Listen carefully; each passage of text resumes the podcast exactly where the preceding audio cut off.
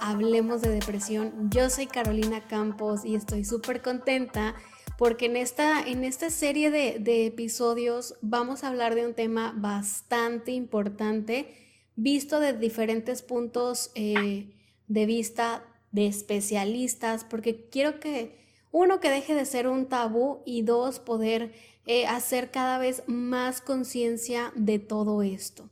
Y el día de hoy, uno de mis invitados ya favoritos ya de este podcast, el psicólogo Javier Romero.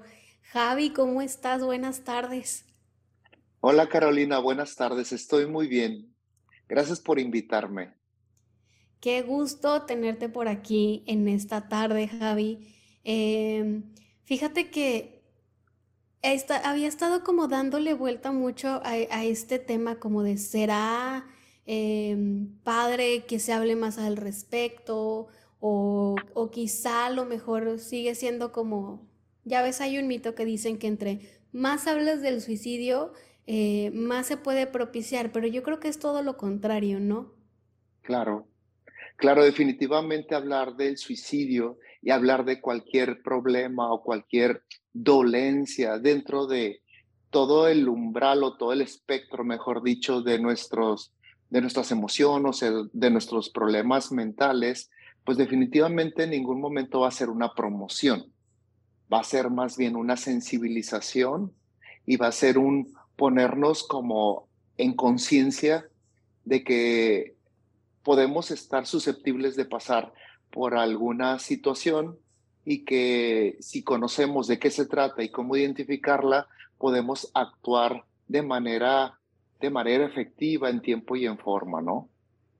Exacto, aquí el punto es hablarlo no desde el morbo, sino desde la parte educativa. Educar a la población en estos temas porque, híjole, la verdad es que salvo quienes hemos padecido de depresiones así de fuertes y ustedes como especialistas, sabemos lo importante que es y lo silencioso y peligroso que llega a ser.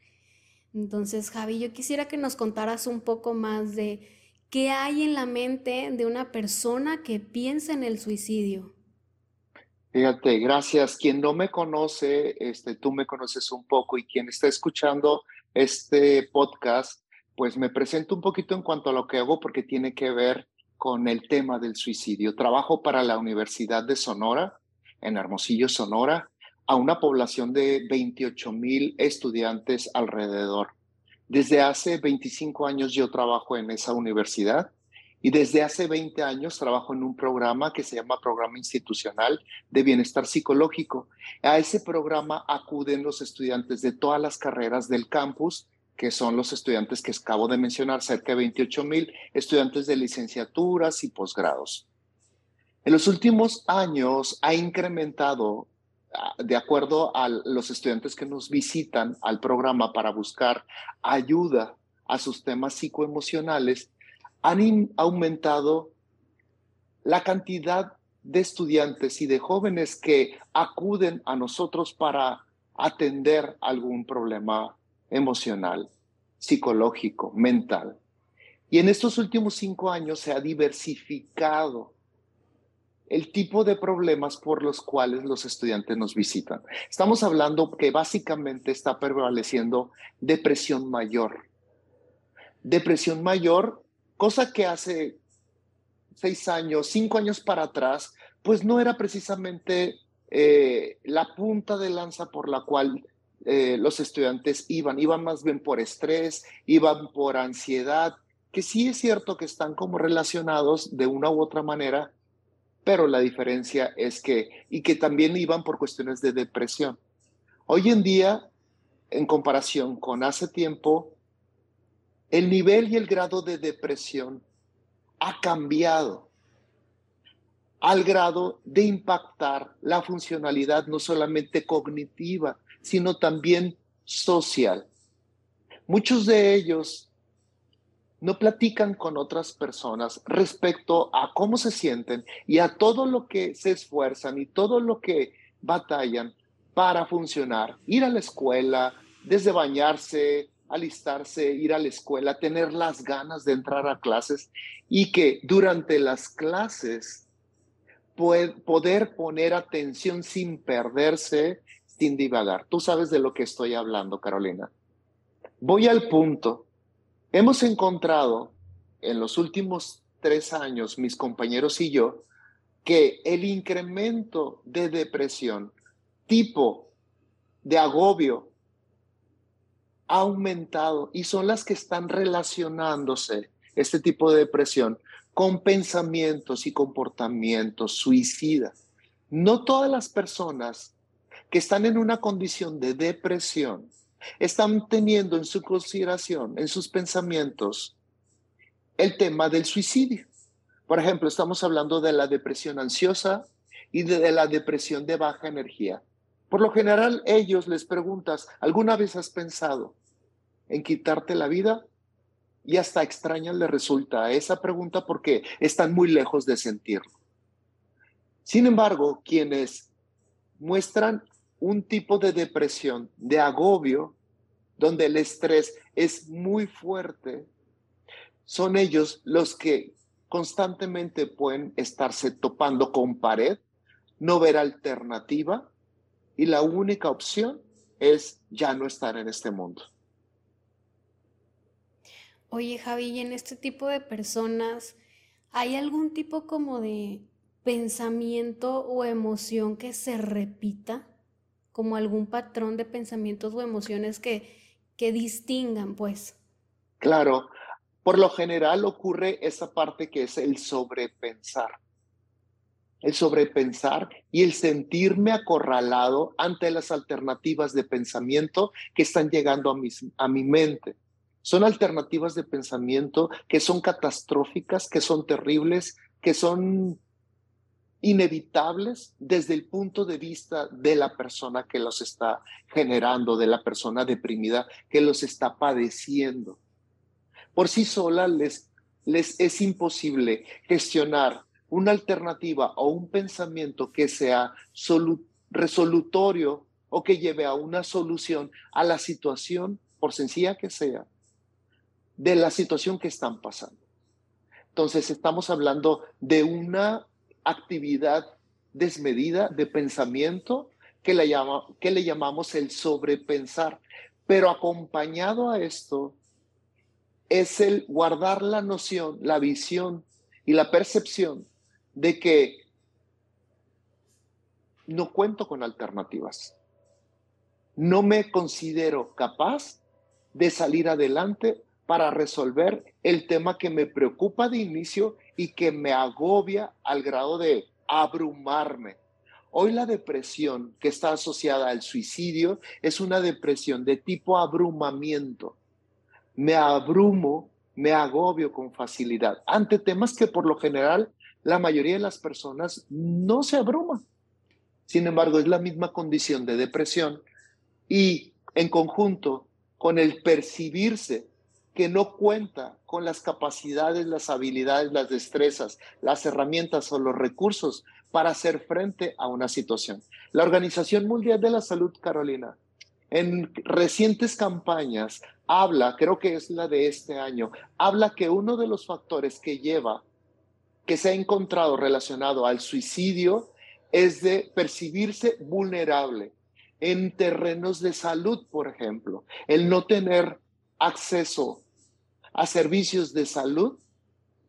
Esto es algo que lleva a que la persona opte por el suicidio. Híjole, sí, es que es una, yo creo que nos tocó una época de mucha inestabilidad, desde el ya no vas a tener cómo pensionarte, las casas están en un precio increíble, el salario no cambia, entonces sí, sí, realmente te abruma demasiado como pensar en todos estos temas y por ahí vi una estadística que la mayoría de, de, de estos casos de suicidio se da entre los 12 y los 35 años, o sea, personas muy jóvenes, o sea, desde muy jóvenes con este tipo de ideas. Y, y, bueno, aquí en México, o sea, causa muchísima sorpresa de, diría la gente, tan jóvenes y con, con ese tipo de, de, ideas, algo definitivamente no estamos haciendo bien. Y ahorita que decías la parte de no sentirse capaz, eh, todo esto tiene que ver con temas de autoestima, de no me siento valorado, no me siento suficiente, de dónde me voy a agarrar para poder salir adelante. Claro, sobre todo que esto que acabas de mencionar es muy importante porque la misma depresión te lleva a considerar que hay una devaluación de ti, te lleva a considerar que lo que haces y lo que no haces eh, pues no está bien hecho, inadecuado es la palabra. Hay un sentimiento de inadecuación de mí mismo. Soy inadecuado, mi comportamiento no es pertinente. No doy el ancho, dirían en mi rancho, pues. No doy el ancho con lo que me toca hacer. Soy malo, soy torpe, no soy inteligente, etcétera. Híjole, bien difícil. Y fíjate que ahorita que, que estaba pensando, pues yo vengo de una generación donde mamá y papá, los dos, ya empiezan a trabajar. Antes no se veía tanto esto, mamá estaba en casa, pero pues de aquí para acá la mayoría, mamá y papá trabajamos. Entonces, ¿en qué momento le das a tu hijo, a tu hija las herramientas emocionales, las herramientas de autoestima, seguridad, confianza, de hacerlo sentirse valioso? O sea, híjole, está, está bien difícil y todo se va volviendo una cadenita. Pero afortunadamente estas herramientas que quizá como a mí no me dieron en la infancia, podemos nosotros generarlas a la edad que sea. Claro, creo que ahorita estamos en, una, en, una, en un momento histórico en el que hay que empezar a gestionar estilos de vida saludables en cuanto a nuestra salud mental y en nuestra salud integral. Este tipo de acciones que tú haces, como este podcast y las temáticas que abordas, son aciertos mm, pues muy atinados, son aciertos que además hablan de una necesidad de nuestra sociedad y eso tú lo tienes muy, muy claro. Creo hoy que incluso podemos empezar a pensar en diseñar programas educativos desde preescolar donde estemos hablando y educando en salud emocional, en salud mental, en salud eh, y en inteligencia emocional. Todo esto en todos los niveles, en todo momento abrir los escenarios y que de una manera formalizada y de una manera seria, en base a información y a datos obtenidos de investigación seria, podamos sistematizar programas para educarnos y poder tener un estilo de vida con higiene mental. Hay que socializar lo que es la higiene mental, es decir, todo aquello que hacemos que me lleva a guardar una salud mental en adecuadas condiciones, desde las personas que consumo, fíjate. Consumo me refiero a las relaciones en las que me involucro, los espacios que, que visito, el consumo cultural que tengo, el sistema de ideas y de creencias que guardo, la educación emocional que recibí, que mucha viene a ser parte de esos patrones que vengo a repetir desde mi estructura familiar, etcétera. Todas estas cosas que tú ya sabes que atentan de una u otra manera y hay que estar pendientes de poderlas resolver en algún momento, en algún punto para salir adelante salvaguardando nuestra salud mental y emocional, Carolina. Eso, Javi, urge. Y ahorita que estamos llenos de La Rosa de Guadalupe, los dramas de Netflix, los influencers este, con sus relaciones tóxicas que se vuelven ídolos para los pequeños, o sea, qué tipo de contenido estamos consumiendo y permitiendo que consuman, que aunque parezca inocente y en el momento de risa, a la larga, o sea, se vuelve como eh, una educación, o sea, estás educando a las personas para para eh, comportamientos tóxicos, para drama, para pensamientos negativos y es horrible. Oye Javi, déjame te, te, platico un poquito. El Hablemos de depresión nace después de, del suicidio de dos amigas, una de la preparatoria y, y otra de, la facultad. A esta última cuando yo me enteré, ni siquiera pude ir a despedirla porque me sentí tan mal y te voy a decir por qué, les voy a compartir por qué. Yo, yo con toda la depresión encima, me acuerdo que veía sus publicaciones en Facebook y yo, yo pensaba, ella tiene algo. ¿Por qué? Porque yo me veía reflejada en lo que ella escribía y publicaba y jamás me atreví, ay, esta se me puso chinita la piel de recordarlo jamás me atreví a acercarme o a decirle, tienes algo, te puedo ayudar, estás bien, porque para mí yo misma me juzgaba en ese entonces de que estaba mal. Entonces yo pensaba que yo acercarme a ella, ella lo iba a interpretar como, o sea, me estás juzgando, me estás diciendo loca y íbamos a crear un problema innecesario. Hoy realmente me arrepiento muchísimo de no haberme acercado y, y, y a raíz de eso nace Hablemos de Depresión, ¿sabes? Porque entiendo que no puedes acercarte a la persona y decirle, entonces todo el contenido ahora sí que va dirigido, empezó dirigido realmente a mi gente cercana, a mis contactos, amigos, amigas, familia, que yo no podía acercarme, entonces de ahí nace Hablemos de Depresión. Pero cuando yo me empecé a dar cuenta de esto, Javi, para mí es bien fácil identificar cuando alguien tiene un problema emocional o trae una situación mental. ¿Por qué? Porque lo viví, estuve ahí.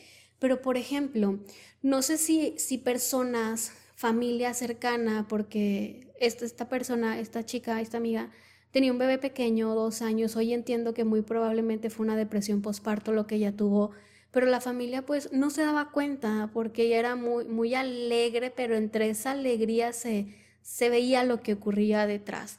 Entonces, ¿hay alguna manera, Javi, de que la familia pueda detectar si alguien del círculo, eh, hijo, papá, mamá, amigo, pueda tener eh, depresión o, ideas de suicidio?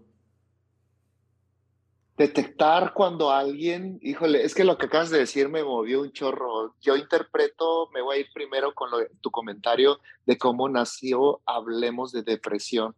Y tu experiencia a mí me dice, no me vuelvo a quedar callada.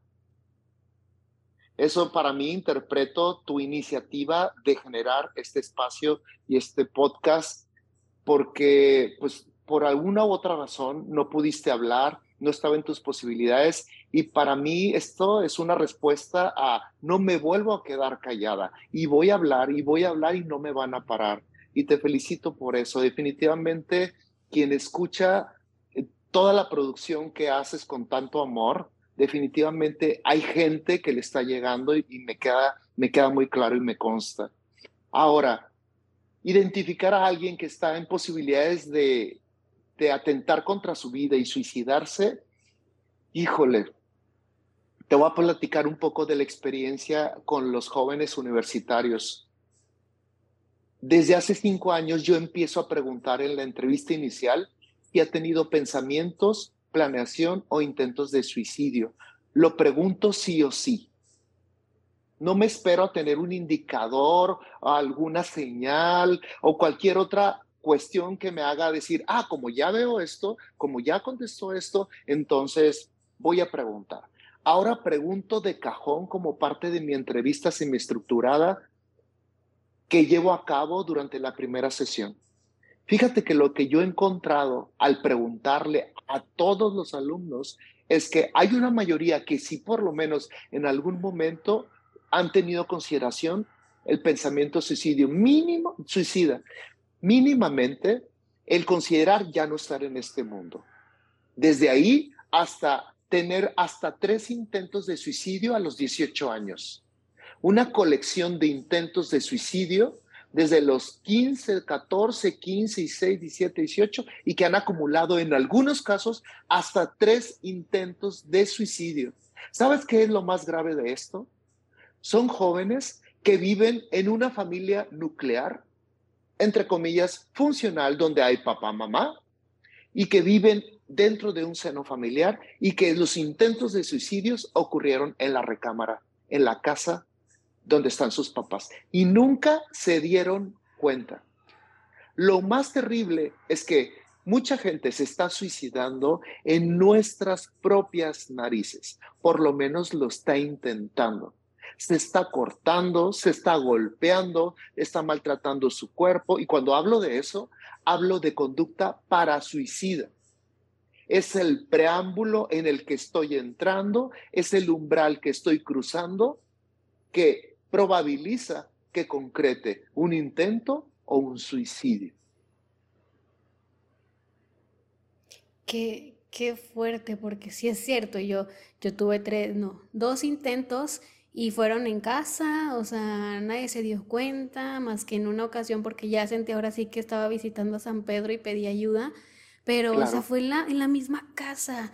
Y, y, en mi experiencia con, con, estos temas, porque yo sí tuve intentos, es no lo dices. O sea, no se Y nadie se lo imagina, además. Exacto.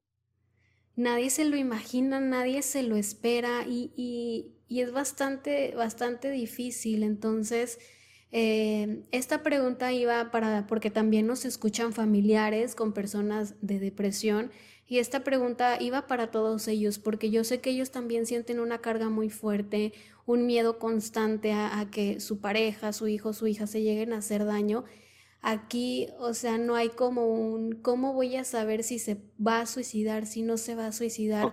Mira, no está en tus manos y ahora sí que no es tu culpa tampoco el que la persona lo haya hecho si, si, si ya lo hizo, ¿no? Claro, sin embargo, podemos prevenir algo lamentable, algo letal, desde poder identificar cosas muy sencillas como el comportamiento que habitualmente era de una manera, ahora hay otro tipo de comportamiento, tal vez más callado, más callada, más serio, más seria, más enojado más enojada, más irritable, más triste, cosas que le llamaban mucho la atención, dejaron de llamarle la atención. Ahí estamos identificando tal vez un cuadro depresivo, independientemente si ese cuadro depresivo incluya con ello pensamientos o intentos suicidas. Pero desde la depresión podemos empezar a hacer algo, acercarme con esa persona y decir, oye, te noto que ya no sales, ya no juegas, ya no platicas con tus amigos, ya no apenas te bañas, comes poco, no sales del cuarto, de la recámara, de tu habitación. ¿Está pasando algo? Si está pasando algo, me puedes contar conmigo en el momento, a la hora que sea. Me gustaría saber que puedes confiar conmigo. No estás solo. Exacto. No estás solo, no estás sola. Y pase lo que estés pasando, por más terrible que sea, conmigo puedes confiar. Híjole, sí, y también aplicar para amigos, o sea, que en el momento que veamos que algún amigo no está bien, ya no esperarnos y poder acercarlos. Y sabemos de entrada, Javi, que nos van a decir estoy bien, no pasa nada, simplemente es estrés, pero el dejarle la posibilidad abierta de aquí estoy para que en el momento que quieras lo van a hacer.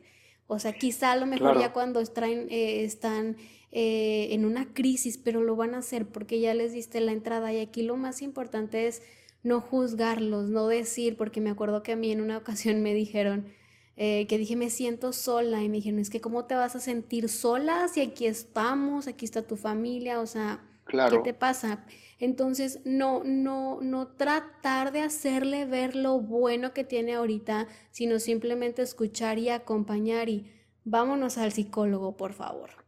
Claro, lo que acabas de decir es fundamental porque es lo que estoy viendo que está pasando. Muchos jóvenes están batallando por encontrar en su nicho, en su nido de familia, un eco de respuesta, un eco de, de apoyo y que por lo general esto que acabas de mencionar está sucediendo, el minimizar. Oye, pero ¿de qué estás triste? No te falta nada, tienes una casa, tu mamá y, tu papá, eh, tus papás no, no, no se pelean o, o, no nos peleamos en caso de que sea papá y mamá, ¿no? Este, no falta nada, tienes comida, tienes cosas que muchos quisieran tener, tienes, estás sano, eres joven, etcétera. O sea, hablar de todo aquello que si bien es cierto, forma parte de la realidad, no implica que la persona no se encuentre deprimida. ¿Ok? Entonces hay que cuidar de no minimizar. Fíjate que lo que estoy batallando o lo que estoy trabajando, algo que se está costando mucho trabajo en los jóvenes universitarios con los que trabajo, es a lidiar con los papás. Y es muy importante hablar del apoyo fundamental que pueden resultar los papás o bien la piedra en el zapato en la que se pueden convertir dentro de lo que los jóvenes o sus hijos están buscando salida y están buscando solución. Entonces, yo lo que estoy haciendo como profesional, como psicólogos, es llevarlos a que buscan alternativas fuera de sus papás, fuera de sus familias, porque de que de el tiempo que van a tardar en hacerlos entender a los papás puede ser un tiempo vital, un tiempo fundamental. Entonces, llevarlos a que busquen sus propias redes de apoyos, sus propios recursos, incluso Muchos papás están en contra de que vayan al psicólogo. Con más razón, están en contra por sus prejuicios y sus ideas mal entendidas, están en contra de que vayan a un servicio psiquiátrico para un tratamiento. Muchos papás todavía están teniendo esas limitantes. Yo lo que hago es decir, a ver, ¿qué? Puedes pagarlo tú, puedes pedirle a algún otro familiar que te apoye económicamente, moralmente, para que vayas a un psiquiatra. Puedes hacer esto, pide hasta un crédito educativo para que pagues tu propio tratamiento psiquiátrico. Es decir, que no sea los papás el impedimento, ni siquiera los papás van a ser el impedimento para que el joven o la joven salga adelante con su problema emocional mental. Hay que empoderar también a la persona que está deprimida, porque hay que recordar que se, le, que se le cierra el mundo y se le cierran las opciones con mayor facilidad que a cualquiera que no esté deprimido. Sí, y luego luego recurrimos a mamá y papá porque es la idea, no es que es el deber ser, o sea, ellos tienen que apoyarme porque se supone que ellos me aman demasiado, se supone que ellos deben de ser mi soporte, pero ni siquiera sabemos lo que los mismos papás están pasando, no sabemos cuáles son sus creencias, no sabemos sus juicios. Entonces, el hecho de que no te apoyen no quita que no te amen, simplemente traen ideas completamente distintas, creencias, juicios a lo mejor también, miedos, entonces, eh, que no sea impedimento como dice Javi. Y pues Javi, ¿qué le pudiéramos decir a esas personas que hoy nos escuchan y que han tenido este tipo de pensamientos suicidas? Fíjate que es importante retomar algo que ya platicamos en otro podcast, Carolina, y es el ubicar que también ha habido históricamente un mal manejo de aciertos profesionales de la psiquiatría y que eso ha llevado de cierta manera a que personas que no conocen bien la práctica adecuada del manejo médico psiquiátrico tengan una idea sesgada y errónea de lo que es el psiquiatra y el beneficio del psiquiatra. Hay que reconocer que ha habido una mala praxis, una mala práctica, un mal manejo, donde incluso históricamente está escrito en los libros, donde el paciente psiquiátrico es el paciente más vulnerabilizado, maltratado y violentado, incluso dentro de las mismas instituciones y servicios de salud públicos y privados. Y que hoy en día ah, está cambiando, y lo veíamos en, en algún podcast, si lo recuerdas, que a mí me gusta hablar de esto. Hoy en día tenemos psiquiatras mucho más actualizados, muchos más sensibilizados, más humanizados, que ven al paciente desde una óptica más noble, más humanista, más entregada, pero sobre todo, hoy en día descubro que hay psiquiatras más eficientes en el manejo y eso hace que podamos volver a confiar en que un problema mental va a tener una solución pronta adecuada y sin batallar tanto, sin lidiar con otros factores aledaños como lo es un sistema de salud o un maltrato del profesional, ¿no? Sí, y, fíjate que eso es muy importante porque uno como paciente llegas y luego que de entrada te estén juzgando, te estén criticando, te estén diciendo eso no está bien, pues más te minimizas, más te restas valor, más te sientes insuficiente y empiezas a generar, no, pues el problema soy yo, hay algo muy malo en mí, cuando, ok, hay algo que no está bien, pero no quiere decir que valgas menos, no quiere decir que estés completamente descompuesto, descompuesta, o que seas una mala persona, que son como los juicios, ¿no? Que, que, vamos creando así a nosotros mismos, Javi. Em, claro. Entonces, pues les digo, o sea, el, objetivo de todo esto es que vean que sí hay soluciones, que sí hay formas de salir adelante, que aunque ya tengas uno, dos, tres intentos de suicidio, eso no quiere decir que, que tu vida ya se terminó. sino este es el momento para que empieces a buscar opciones, para que empieces a buscar ayuda y alzar la voz, porque algo, un error que cometemos cuando estamos en depresión es alejarlos, alejarnos, aislarlos, no hablar, decir que todo está bien. Entonces, ese es el mayor error que podemos cometer. Busca ayuda, platica con alguien, apóyate en alguien, en quien sea, pero apóyate, platícalo, sácalo, porque también el mismo silencio autoimpuesto va a generar un, una gravedad más, una sensación de abandono, una sensación de, de que esto está más complicado que lo que en realidad está sucediendo y hay que buscar esa ayuda. Definitivamente sí, Carolina. Pues perfecto, Javi, muchísimas gracias. Recuérdanos dónde podemos encontrarte y dónde podemos tener sesiones contigo.